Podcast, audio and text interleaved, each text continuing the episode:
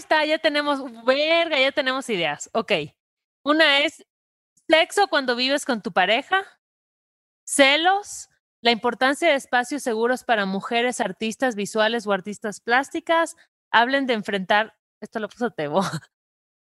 Hablen de enfrentar la soltería en un mundo pandémico. Es que Ay, pobre, está cabrón. Cabrón. Sí, aunque no fuera pandemia, así está cabrón. Inseguridad. O sea, ya hagas uno de la pandemia, como ya, chavo, renuncia.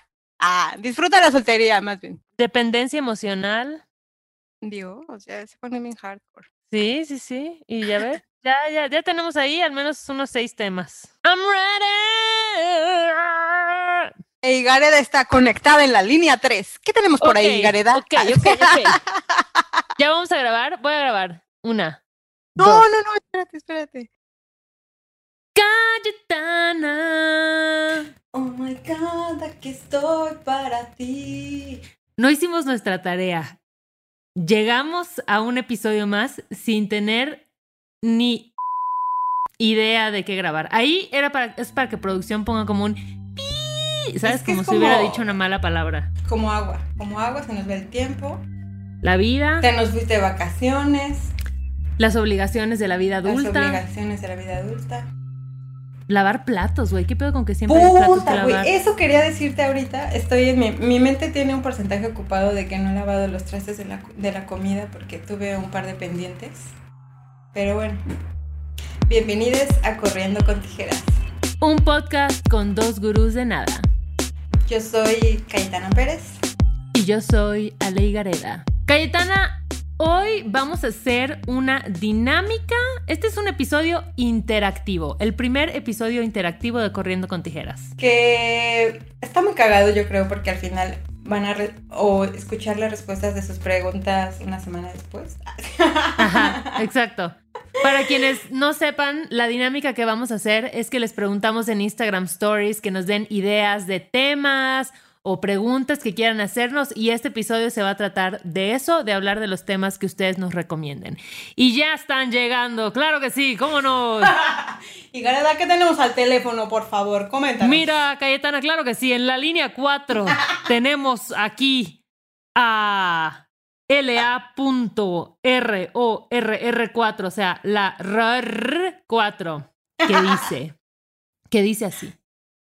Está muy profundo, está muy oh denso sus temas. O sea, vamos a Pero este me gusta. Sí, sí, sí, sí, sí. Dice, ¿qué onda con la reintegración social y por qué estoy tan nerviosa? ¡Pum! Este es un temazo, güey. Yo creo que va a ser muy extraño para mucha gente volver a socializar después del encierro.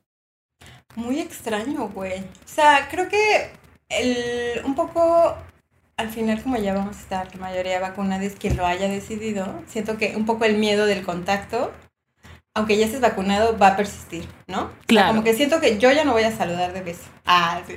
Les informo. este episodio, aprovecho este episodio para decir que sí, o sea, como que siento que debe, me di cuenta que debe haber cierta distancia entre humanos para cuidar nuestra salud, ¿no? me di cuenta que me caga la gente, básicamente. ¿Tú estás nerviosa? Fíjate que no. O sea, ahorita estaba pensando eso. Em, ya he empezado a salir como poco a poquillo, ¿no? Que a un restaurancito, a una terraza, como a lugarcitos abiertos y no me he sentido extraña. Em, y esto es que estoy tratando de pensar realmente, no he estado como en un, en un amontonamiento. Pero, por ejemplo, has volado, güey, o sea, te has subido un avión. Y no me he sentido nervioso en el avión.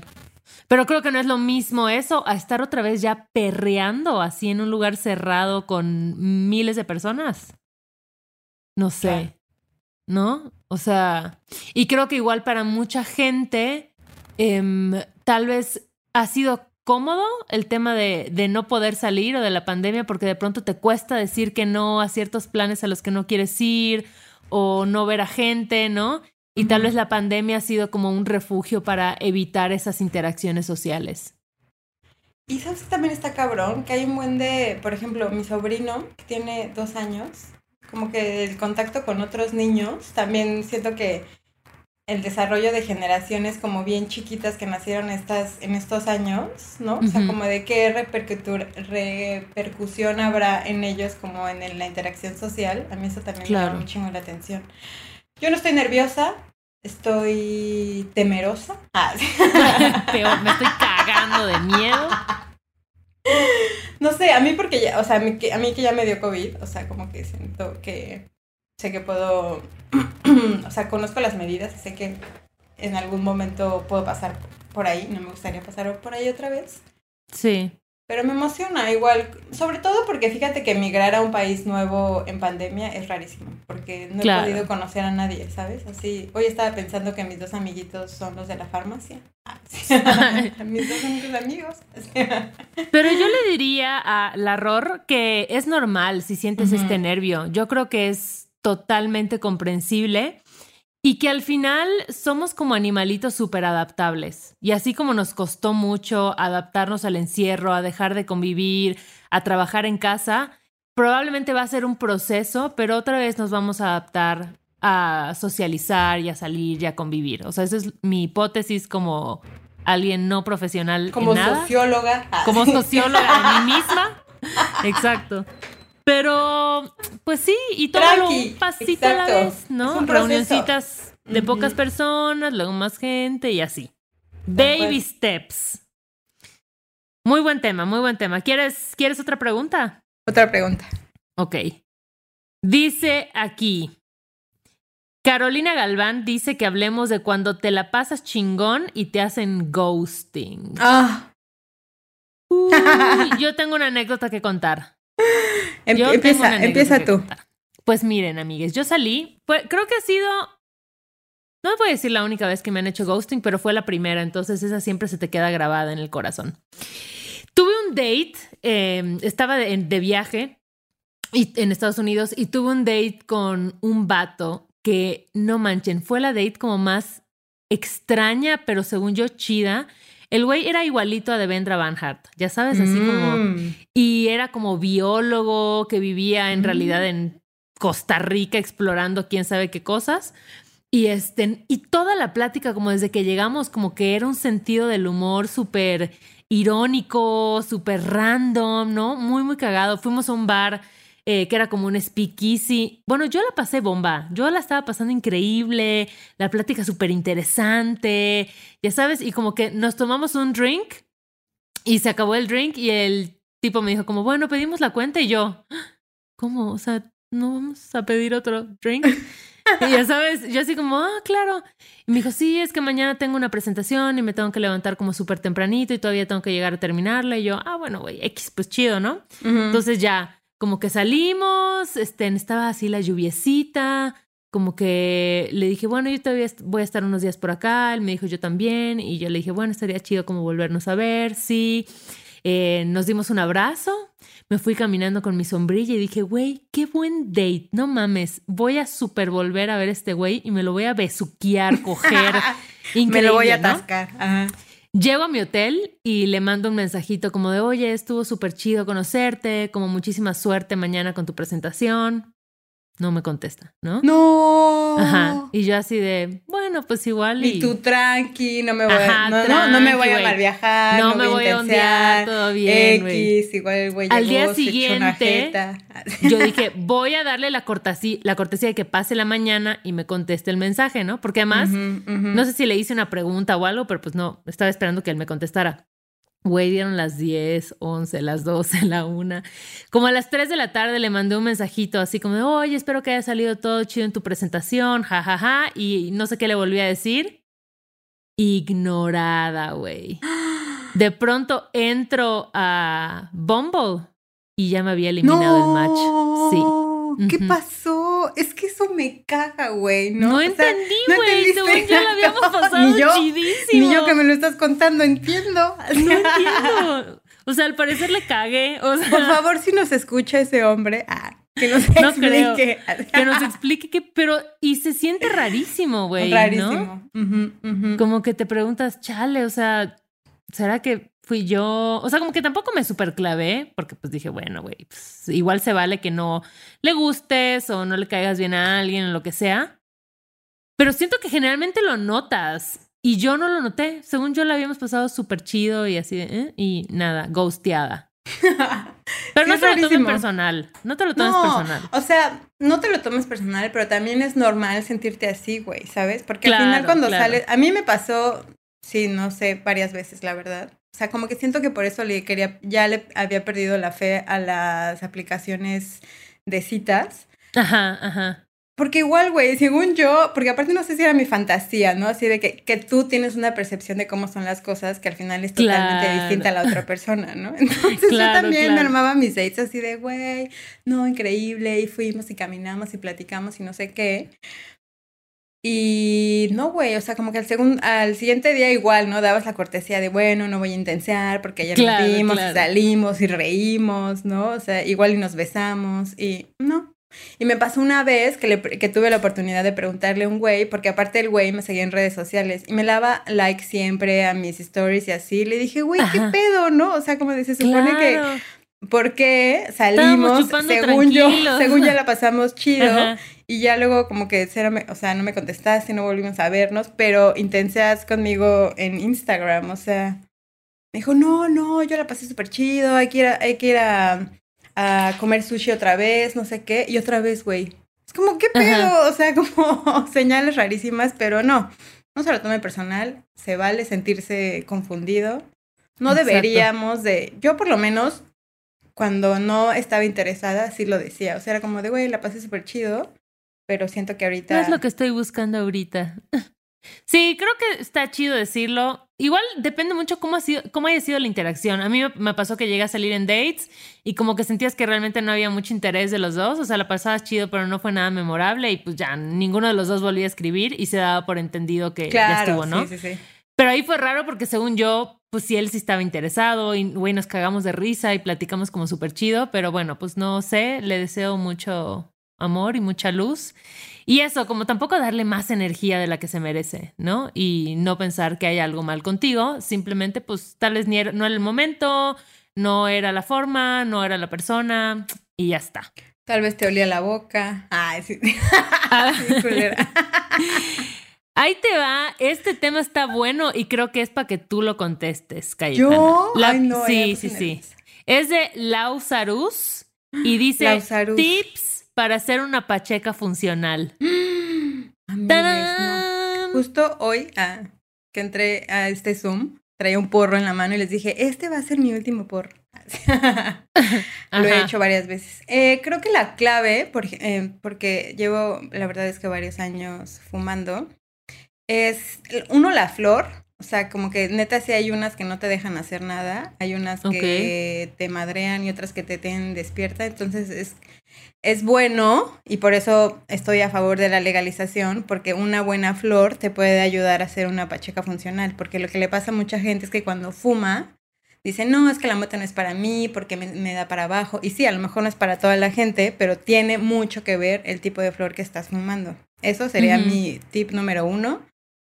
Conocer qué fumas y dos, creo que la planeación. O sea, como que siento que si tienes un día planeado de lo que quieres hacer, nada te va a detener, ¿sabes? O sea, como que te echas un porro, pero sabes que quieres hacer eso y lo disfrutas muchísimo más.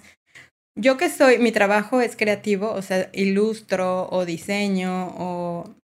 Creo que a mí me funciona a veces. Porque hay veces que luego diseño y veo al otro día las cosas que hice y dije, no mames, que o sea, las portadas de corriendo con tijeras más psicodélicas, ahí pueden ver a Cayetana haciendo una sí, pacheco funcional. Sí, y yo creo que fue mi, eh, mi, mi, mi, ruta para reencontrarme con el color, eh, las drogas. Fíjate. O sea, como que me, igual yo era como de yo solo diseño en blanco y negro y así. Y luego cuando me empecé a, introducir al mundo de los psicodélicos, me eh, reconcilié con el color. Eso. Y dos, pues yo la verdad es que eh, prefiero como planear el porro como entre semana, tarde. O igual ni fumar, o sea, como en la noche, ya cuando estoy tranqui viendo la, una película o así. Y fines de semana, pero Digo, hay mucha gente que fuma entre semana y puede hacer sus cosas, pero regreso a lo mismo, depende mucho la flor que estés fumando. Y hidrátate. Ah. Y sabes que igual, o sea, creo que depende de la persona. O sea, yo no me gusta como fumar mientras sé que tengo obligaciones o cosas que hacer. O sea, yo solo fumo cuando ya terminó el día laboral o en fines de semana, cuando sé que no tengo ningún pendiente. ¿Por qué? Porque sé que me da más estrés saber que estoy pacheca y que tengo como obligaciones o cosas que terminar y que no estoy sharp, ¿no? Porque a mí yo me siento más sharp cuando no estoy bajo ninguna sustancia más que la cafeína. Entonces, es así. Pero igual eso, o sea, si ves que ya lo has intentado y de plano no, pues tal vez no es lo tuyo ser una pacheca funcional, sea una pacheca recreativa como yo y también se vale. Ajá. Muy bien, excelente. Ok, tenemos más temas. Tenemos más preguntas. Claro que sí, claro que sí. Ay, este está buenísimo. Okay. bueno, como no tengo que ser tan productiva, voy a filmar. Escucha ah. esto. Dice Noyule que hablemos de mejores lugares para llorar que no sean tu cuarto. Verga, yo tengo la respuesta. Para mí no hay nada más poético y decadente que el piso de la cocina, güey. O sea, estar tirada en tu cocina llorando es, güey, un género artístico en sí mismo. Entonces, ese sería mi lugar para llorar. El lugar para llorar que no sea. Que no sea tu cuarto. Puta, güey. Es que yo lloro un chingo. Yo, donde a mí donde, me agarra la lágrima, ahí la suelto. wow, Como la popó. ¡Qué frase tan icónica! Esa es una gran frase. Donde me agarra la lágrima, ahí la suelto. Me encanta. Como que no me guardo nada. Entonces, pero creo que disfruto llorar. Em, cuando eh, manejando sola, llorando así, cantando. Creo que es un buen lugar. ¿Alguna vez has llorado en la regadera mientras te bañas? Como que está, mm. eso igual está dramático, ¿no? como, el gif este agua con lágrimas. y así el rímel corrido. Ese creo que igual podría ser otro buen lugar para, para llorar, la regadera, mientras te estás bañando. Recomiendo. Pero no estoy segura de haberlo experimentado, pero mira, ya lo voy a meter. Igual se te quita la hinchadez de la cara mientras te bañas. Claro, claro. Ya la próxima vez que quiera llorar en chinga me voy a meter a bañar. Me encanta. Ok. ¿Estás preparada para más? La siguiente pregunta. Para la siguiente pregunta. tun, tun, tun. Ok, dice. Uy, no mames, es que están, está muy bien. Están un fallo. no sé ni por dónde empezar. Ok. A ver, dice Seisonsha, Seisonsha es usuario, el falso empoderamiento feminismo basado en un ideal patriarcal. Uf, yo tengo muchos piensos sobre este tema. o sea, Esta, esta etiqueta de la girl boss, este concepto de la girl boss, mm. me conflictúa mucho y además es una etiqueta que o un concepto en el que muchas veces tienden a englobarme, ¿no? Por ser emprendedora y tener un proyecto. Entonces muchas veces me dicen como, ay, girl boss. Y a mí me rompe la cabeza porque siento que el sistema de la, o sea, el, el ¿cómo se llama? Como el estereotipo de la girl boss está muy basada como en el éxito individual. Claro. Y en una lucha como bastante egoísta de, o sea, no es, no se me hace algo como tan colectivo, ¿no? Y creo que cualquier proyecto o empresa que funcione con más de una persona, pues siempre es un esfuerzo colectivo, güey. Y que solo una persona se lleve el crédito y los aplausos y, ah, ¿no? Y además tiende a ser igual como un concepto muy blanco privilegiado, capitalista, güey, claro, ¿no? Como que, no mames, esta morra todo lo que logró y muchas veces, pues, sí, lo logras, pero porque tuviste muchísimos privilegios que te permitieron accionar, tomar las decisiones en ese momento, ¿no? Entonces, como que sí, siento que es como una especie de paliativo de, wow, una mujer logró algo, entonces tal vez ya no hay que preocuparnos por todos los problemas estructurales que hay, ¿no? Claro. Entonces, sí, esos son mis piensos. Creo que es un concepto extraño, no sé, yo no me siento está muy, cabrón y nunca lo había pensado de esa forma, o sea, como que siempre el reconocimiento es muy individual, ¿no? O sea, como cuando al final nadie puede hacer las cosas solo, güey, ¿no? O sea, como que siempre necesitas de una comunidad o de un alguien colectivo. Ah, si tienes un producto también necesitas gente que te compre, güey, ¿no? O sea, gente que o te luego igual esta idea de que solo porque eres una morra en un puesto de tomas de decisión ya vas a tomar decisiones chidas o que puedan ayudar a romper con ciertas estructuras opresivas y muchas veces no. O sea, hay mujeres en puestos de poder que siguen replicando las mismas estructuras patriarcales, que siguen explotando gente, que siguen siendo, pues sí, como replicando como estas estructuras capitalistas, ¿no? En donde no tienes un enfoque humano hacia el trabajo y la gente que trabaja contigo. Entonces sí, como que me causa, eso es lo que me cuestiono mucho y que en los últimos años he repensado, ¿no? Porque creo que al principio nos emocionaba a todas la idea de, ay, girl boss, y qué chingón. Y luego empiezas a analizar la detalle y es como, bueno, igual acá hay cosas muy problemáticas. muy turbias. muy turbias, exacto. Entonces, creo que justo lo chido no es como jugar con, con las herramientas del, del patriarcado, sino destruirlas y crear nuevos enfoques y nuevas formas de hacer las cosas. Esos son mis dos Aplausos, güey. Gracias, gracias. Me, encantó, me encantó la pregunta. Seisonsha, me encantó. Sí, siguiente pregunta. Hay otra eh, que dice, bueno, hay varias que dicen que hablemos del síndrome del impostor, específicamente en morras. Que es algo que, digo, no tengo la estadística acá, pero sé que se han hecho estudios y es algo que le pasa mayormente a las mujeres. Em, y de hecho hay estadísticas que dicen, ahorita no, no sé si esto me lo estoy inventando o es real porque ya saben que no tengo la data, pero haz de cuenta, por poner un ejemplo, dicen, bueno, un hombre con sentir que está 30% capacitado para un puesto va a aplicar, ¿no? Y una mujer se espera hasta sentir que cumple como con el 90%, de los requisitos para aplicar ese mismo puesto, ¿no? Y obviamente creo que tiene muchísimo que ver con la socialización con cómo crecemos. Y si todo el tiempo, todos los ejemplos que estás viendo de éxito, de independencia y todos son masculinos, pues te vas a cuestionar más antes de, de hacerlo, ¿no? Y que también creo que hay estándares más altos para las morras. Y también sabes que siento que tiene un impacto sobre la autoestima, o sea, como que no sientes, yo a lo mejor igual en mi experiencia personal, siento que un hombre tiene como más esa seguridad de pedir las cosas, ¿sabes? O sea, como que siento que por el hecho de nacer hombre, ¿no? Este tema como de, igual como súper religioso del primogénito y del hombre y de la cabeza de la casa y del poder y de la fuerza. De que las mujeres salieron de la costilla.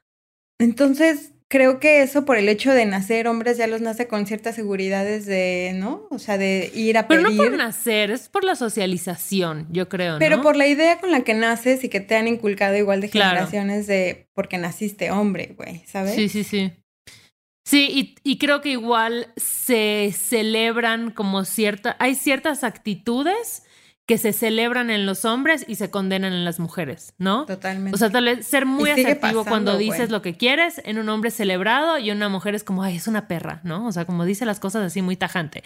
En un hombre tal vez como poner al centro de su vida su carrera profesional es como, ah, no mames, es un chingón. Y en las mujeres como, ay, es un egoísta, ¿no? Como que hay muchas de esas cosas que nos, eh, que nos educan, o sea, estamos en un sistema que nos educa de esa forma. Y entonces, obviamente, cuando tú vas a aplicar un puesto de trabajo, cuando vas a pedir un aumento, cuando vas a lanzar un proyecto, todas estas dudas regresan, toda esta socialización de lo que te han dicho regresa, ¿no? Y es súper culero, o sea, porque creo que eso muchas veces nos frena de ocupar espacios que deberíamos como de reclamar como nuestros. Entonces, hay una frase que mucha gente usa en, en, redes sociales y que me encanta porque dice, ay, cómo me gustaría tener la autoestima de un hombre blanco heterosexual, ¿no? O sea, la mitad de la autoestima de un, de un hombre blanco heterosexual. Y sí, güey. Entonces... Sí, cabrón, esa seguridad con la que... Pero, y si te das cuenta al final, esa construcción social que se ha hecho, que igual, en, o sea, como que siento que Qué raro, porque también ahora en la pandemia dicen que regresamos 10 años atrás del avance que habíamos tenido de la representación femenina en la sociedad, ¿no? O sea, porque nos volvieron a meter como a las casas, las labores de la, de, del hogar y todo eso, pero creo que entre más como mujeres, ¿no? O sea, como que te la creas y luchas, porque no deberías de luchar ya por tu espacio, porque no mames, ya 2021, pero es una realidad, ¿no? Que, güey, que no, no dejemos justo como que de esos miedos con los que crecimos y que nos inculcaron y que a lo mejor con lo que escuchamos nos detengan a, abrirnos camino, güey, ¿sabes? Y sobre todo también entre mujeres. Y entiendo como el punto de lo que decías de la pregunta pasada, como que hay muchas mujeres también que replican estas este, formas patriarcales de, de, actuar, pero también que está en nosotras como igual no quedarnos calladas, ¿no? sí. Y yo creo que la próxima vez que tengan síndrome de la impostora, pregúntense eso. Así, un vato blanco heterosexual. ¿Lo haría? Y si la respuesta es sí, porque probablemente va a, ser, sí, láncense. Y al final, ¿qué es lo peor que no puede pasar? No pasa nada, güey. No estabas calificada, pues chido, no pasa nada. No te dieron el sueldo, pues chido, no pasa nada. Te comprometiste a dar una plática para la cual no tenías tanta info, güey, pues aprendes y ya está, ¿no? O sea, creo que igual le tenemos como de pronto mucho miedo al fracaso. Es como difícil asimilar fracasar. Y también, güey, aceptar que no, no todo lo sabes y no todo lo tienes por qué saber, güey, pero lo puedes aprender, güey, ¿sabes? O sea, si lo quieres hacer, lo puedes aprender. Entonces, que no te limite el no conocer algo, porque aunque no lo conozcas, puedes aprender. O sabes que, o a veces lo conoces. A mí me ha pasado, la verdad, varias veces que me invitan a algo y me entra el síndrome, o sea, digo que sí, pero me entra el síndrome de la impostora cabrón, que digo, chale, ¿será que sí estoy calificada? ¿Será que sí le sé? Y cuando ya estoy ahí, es como, no mames, claro que le sé, le sé un chingo, ¿no? O sea, o al menos le sé mucho más que el promedio. Soy buena para echar verbo. Pero entonces sí, ese es un, es un gran tema y creo que, pues, se quita ejercitando Exacto, el miedo rifándote, viviendo la vida. ¡Viviendo la vida! ok, ¿estamos listos para la que viene? Dicen aquí, Ana P. Nieves dice, cuenten cómo se conocieron Ale y Calle. Ay, me encantaría decir que es una historia fantástica, pero es bastante... caminando. Ajá, es bastante... Tengo una idea. Vamos a hablar, vamos a inventar una historia de cómo nos conocimos. Ahorita. Y va a ser como un cadáver exquisito. O sea, yo voy a ir contando una parte y luego tú, ¿ok? Ok. Pues miren, todo empezó eh, una vez que yo fui al mercado a hacer pues, como mis compras de la semana. Y entonces... Eh, Ale iba buscando romero. Es que me mama el romero, sí, me mama el romero. Ajá. Para sus platillos. Entonces yo tenía un puesto de romero en el mercado. Bueno, no de romero, vendía varias plantas curativas. Hierbas de olor. Hierbas de olor. Entonces, pues ya me acerqué al puesto, como que dije, güey, este puesto tiene buen diseño, se ve buena onda, ¿no? Organic. Y le dije a Cayetana, o sea, pues no sabía que se llamaba Cayetana, pero le dije, hola, buenas tardes, hoy ando buscando romero. Y la clave del romero era en realidad un porro. Exacto. Cayetana me dijo, ¿Romero o Romero? y pues nos prendimos un porro, nos, volvimos amigas en el mercado. Así empezó la amistad. Así empezó. Y pues la historia real es que nos conocimos chambeando. Tal cual. Así de, ah, hola, esta es, la, es, la, niña nueva. Y yo le dije a Ale, Ale, ¿vas a ir a comer a la plaza? Sí, ¿puedo ir contigo? Y ya. Y ya, ahí nos, nos amigas. Pero ya pueden quedarse con la historia que les parezca más entretenida. Ya les dimos dos. Pregunta Urbieta con B, que qué podcast recomendamos. Uh. A mí me gusta muchísimo un podcast que se llama Radio Sabia y que son ahorita no me acuerdo exactamente cómo es la frase, pero es historias sobre el cuidado del cuerpo, algo así, del cuerpo territorio. Historias de, la historias de cuidado sobre el cuerpo territorio. Y está muy, muy chido, este, porque son historias de personas, principalmente mujeres, que a través de saberes ancestrales, como que pues mantienen vivas sus comunidades, ¿no? O generan ah, procesos de sanación. Ese me gusta muchísimo.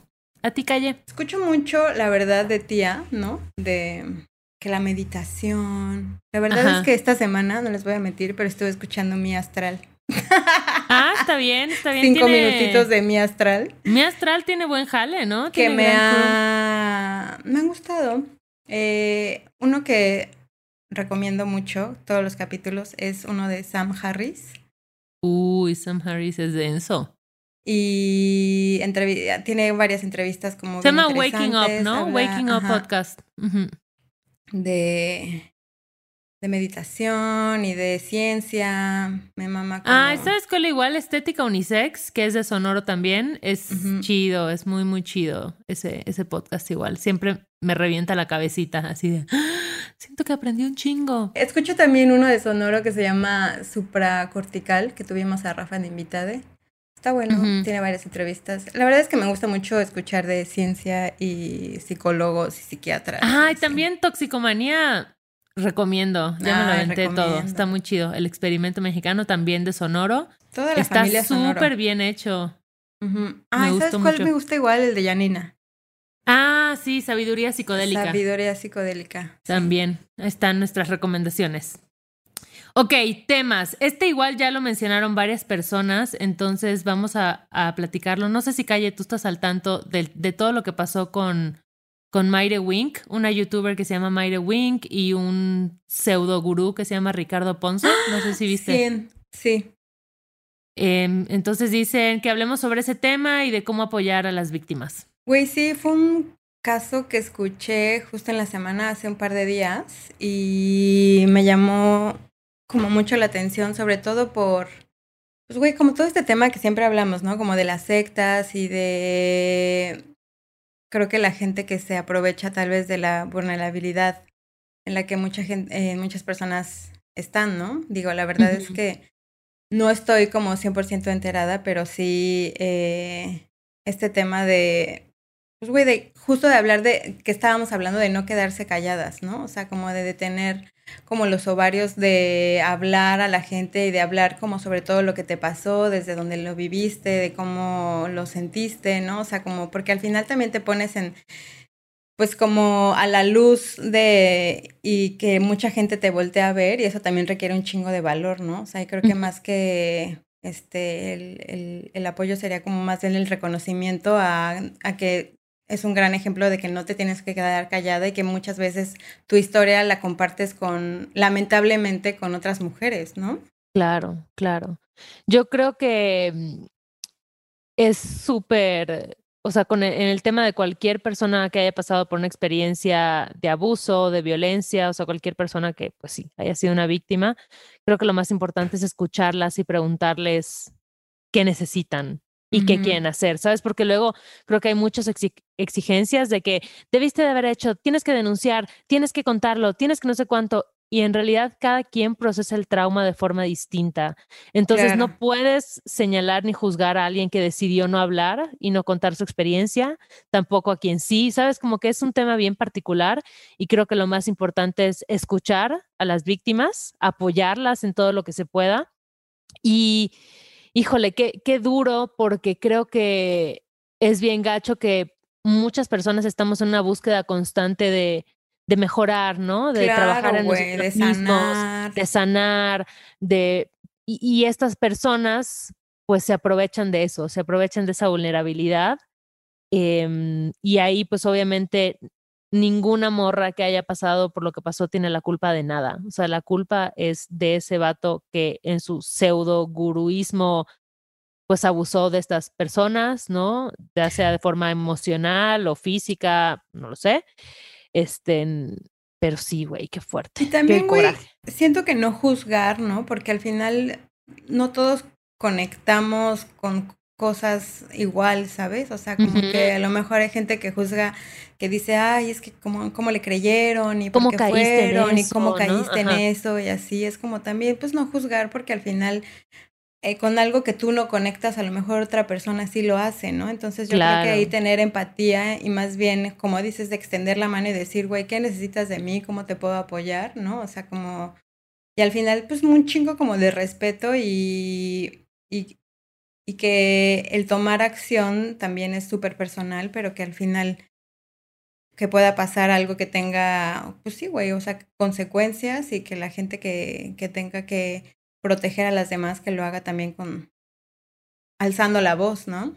Y entender que esta, este tipo de personas usan sistemas de manipulación hiperprobados y comprobados a lo largo de la historia. Güey, es que está cabrón que, ¿sabes qué me llama la atención? Que eh, mercadólogo, ¿no? O sea, como del güey este del, del el de Nexium. Nexium también fue un güey que se dedicaba a ventas, güey. Sí, tal cual. Y el Bikram también. O sea, como que hay muchos casos que se repiten a lo largo de la historia donde las técnicas de manipulación son muy parecidas, ¿sabes? Y, puede ir desde aislarte de tu familia y hacerte creer que solo esa persona te puede ayudar, hasta, güey, como querer voltearte o espejearte ciertos conceptos de que si tú sientes una incomodidad, si tú no quieres hacer algo, es porque hay algo que no estás dispuesto a soltar, es porque no lo quieres trabajar, es porque no quieres abrirte al amor, ¿no? Que era lo que, lo que justo dice Mayre en su, en su video, como este chantaje, este gaslighting igual, como de si tú denuncias algo, no, estás loca, tú te lo imaginaste. Exacto, güey, o sea, estás inventando. Y sabes que también, o sea, como que, que mi mamá siempre me dice como de quien te venda, o sea, quien te diga que es la verdad, es su verdad y es la verdad absoluta, es como sal corriendo, ¿sabes? O sea, como que también entendamos esta parte que todos, todos somos seres humanos, ¿sabes? O sea, como que y siempre digo como que la respuesta igual, o sea, hay herramientas, pero conectarte contigo también te ayuda a conectarte un poco como, ¿no? Con ese instinto, como con esa parte que a lo mejor te puede proteger en algún punto, pero entender que el camino de la sanación es súper distinto.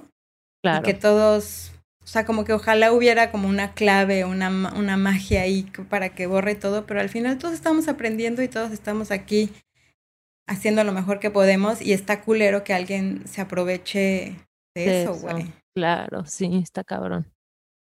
Ay, bueno, pasemos a otro tema. Así ya bien tristes, así, bien enojadas. Otra pregunta. No, está cabrón. Este tema está bueno y yo tengo algo que decir al respecto. Dice, cuando tu vato ya no quiere coger. Cuando ya llevas como años viviendo juntos y ya se apaga la llama del amor. ¡Qué difícil! ¡Qué difícil, se, me hace. Te voy a decir algo. ¿Qué harías? No, o sea, ahí, te va, ahí te va. Es que tengo, tengo algo que contar sobre este tema. Pueden estar pasando varias cosas, ¿no? Pero muchas veces, y esto lo aprendí en terapia, amigues, puede ser que la falta de sexo no sea el problema, sino un síntoma del problema. Mm, interesting. Exacto. Tal vez lo que está pasando en realidad es otra cosa, ¿no? Claro, güey. A veces puede ser que ni siquiera tenga que ver con la otra persona, sino contigo. Que esa falta de sexo sea una forma como de marcar distancia, de boicotear la relación, de lo que quieras. Esa puede ser una posibilidad. Ahora, también puede ser que pues ya no se te antoje porque ya... Pues ya pasó. Tiempo haciendo lo mismo. Ya caducó. Ah. ya caducó y sí, o sea, creo que sí, lo que pasa es que ya se volvió monótono y repetitivo. Se puede salvar intentando cosas nuevas, ¿no? pero requiere que las dos personas hagan el esfuerzo, o sea, no solo que una esté siempre intentando que pase y que sea diferente y todo, sino que las dos personas realmente pongan de su parte y que prueben cosas nuevas. Tal vez puede ser, vamos a echarnos un porrito y lo hacemos, o vamos a usar un juguete sexual, vamos a, me voy a poner una lencería bien perris, no sé, como que hablarlo y explorarlo creo que es algo que puede ayudar en esos casos. Como yo creo que el, significado que tiene el sexo en tu relación también. Igual, exacto. ¿Cuál es qué representa eso para ellos en pareja, no? Porque a mí se me hace como igual, como un momento súper íntimo, ¿no? Entonces, o sea, más allá como justo del placer, la penetración o lo que sea, el cachondeo, como que es un momento como donde estás, ¿no? O sea, encuerado, vulnerable, este, íntimo, entonces también igual. Y pues yo creo que mm, hablarlo, ¿no? Sí, claro. Decirle, ¿por qué no quieres coger, güey? Está bien, si ya no quieres coger, ¿no? O sea, como de tampoco es la obligación como pareja o como marido o como novia que coges, que quieras coger con tu pareja, si ya no quieres, pero comunícalo, ¿no? Claro, claro. Y creo que si igual como que es un tema al que puede ser que las personas dentro de una misma relación le den una diferente valoración, Tal vez puede ser que para una de las dos personas sea algo súper importante y para la otra sea como, ah, bueno, pues si pasa una vez cada tres meses está chido, ¿no? Entonces creo que ahí es súper importante hablarlo, comunicar como las expectativas de ambas personas y también tomar decisiones. O sea, si al final yo opino, en mi humilde opinión, si te ves en una situación en la que no pasa y sientes que tú estás haciendo esfuerzos y que tú lo estás hablando y que no hay reciprocidad, Exacto, no. Pues sí, güey, o sea, igual se vale decir adiós. Sí, güey. O qué tal que dices, güey, como no quieres coger conmigo, es como voy a ir a coger con alguien más. Ay, no. que... ¿Me das permiso? Sí, bueno, bye. Aquí va un consejo. Abrimos nuestra relación. Uh. A eso voy, a eso voy. El peor momento para abrir una relación es cuando tu relación no está chida. Pero es lo que es justo lo que yo te iba a preguntar, porque al final yo había dicho, ay, no, la solución es como de ve, coge y nuestro amor va a seguir por siempre y luego ya voy a querer Mira, coger contigo. Puede ser, o sea, yo no voy a decir que no porque no he vivido todas las No hay reglas. Y, exacto, y seguramente hay gente que sí, pero de la experiencia que yo he platicado con gente que conozco, este, como que dicen, mucha gente piensa que esa es la solución, pero en realidad no. O sea, eso termina por porque sacar los trapitos al sol. Es que abrir tu relación te confronta con un chingo de cosas. No, sí, si tú no estás bien con tu pareja y tienes inseguridades y todo, pues vas a crear ahí una bomba para el caos. No siempre, pero puede pasar. Ay, pero sí es un tema, sí es un tema y neta, sé que no es fácil. Ah. ¿Sabes que, Sí, la terapia ayuda, sí, y no es fácil porque luego te empiezas a sentir mal contigo misma. Claro. Contigo mismo. y piensas que, hay algo mal en ti. Sí, exacto. Y, Pero, pues, o sea, hay algo mal en ti siempre. Siempre va a haber algo mal en ti porque no somos perfectos, porque no somos solo de un color, o sea, somos dualidad. Pero no siempre tiene que ver con la otra persona, o sea, como de... Y que también sabes que... No todo gira alrededor de ti, pues. Totalmente. Otra cosa que igual puede pasar es que este tema está muy bueno, creo que ya nos dio para todo el episodio, todo el resto del episodio. Pero creo que igual otra cosa que pasa luego es que pareciera que los vatos tienen este mandato de masculinidad en el que siempre tienen que querer coger y siempre tienen que ah, querer ser todos sexuales, ¿no? Y si no, es que no les gustas. Y no, güey, igual a los vatos a veces no tienen ganas de coger, o sea, igual no se les antoja, igual están sad, igual y están estresados, lo que sea.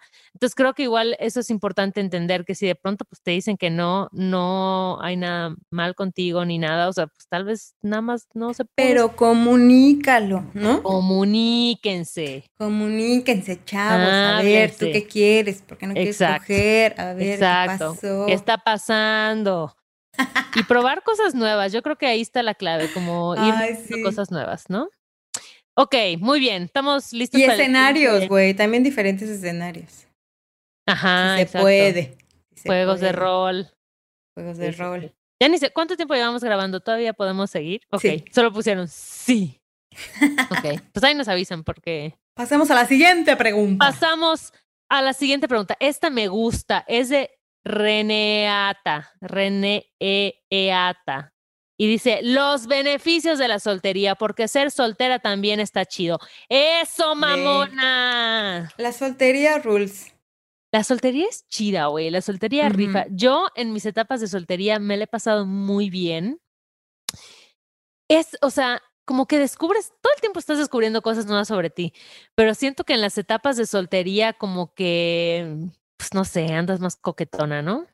Como que andas vibrando en otras, en otras energías. Pero ¿cuáles serían los beneficios? Yo creo que los beneficios es, güey, hacer lo que tú quieres a la hora que tú quieras, ¿sabes? O sea, siento, por ejemplo, en mi caso, que yo comparto eh, departamento, por ejemplo, para dormir, güey, es como de ese güey se duerme súper temprano y se despierta súper temprano. Entonces yo me duermo tarde y cuando ese güey se levanta, ya me levanto y es como, puta madre, quería dormir más, güey, ¿sabes? Claro, güey, sí, sí, sí. Creo que esa, esa parte es la que extraña de la soltería.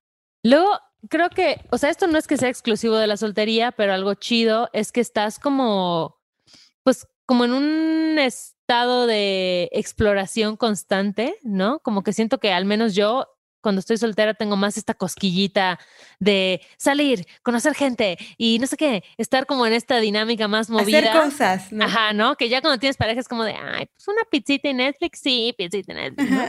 Entonces, Tal creo cual. que en ese vaivén de salidas está chido, o sea, son etapas muy divertidas también, de conocer gente diferente, que te digo, no es algo exclusivo de la soltería, porque igual lo haces cuando tienes pareja, pero se vive distinto, hay que decirlo. A mí lo que me encantaba era, este, no sé, como que me inscribía a un chingo de cosas nuevas, así de, ay, ahora voy a hacer macramé, ¿sabes? Ajá, ajá. Este sábado me inscribí a un curso de no sé qué. O sea, como que también organizar tus, tus fines de semana con buenos cursitos y saliditas y así, para conocer también gente nueva, está chido. Así es. Ya así que se vacunen, chavos. Ya, exacto, exacto. Muy Piensen bien. en esa ilusión en un futuro. Ay, ya, urge. A ver, ¿estás lista para lo que viene? Yes, yes, yes, yes. Claro que yes. yes, yes, yes, yes, Yes, yes.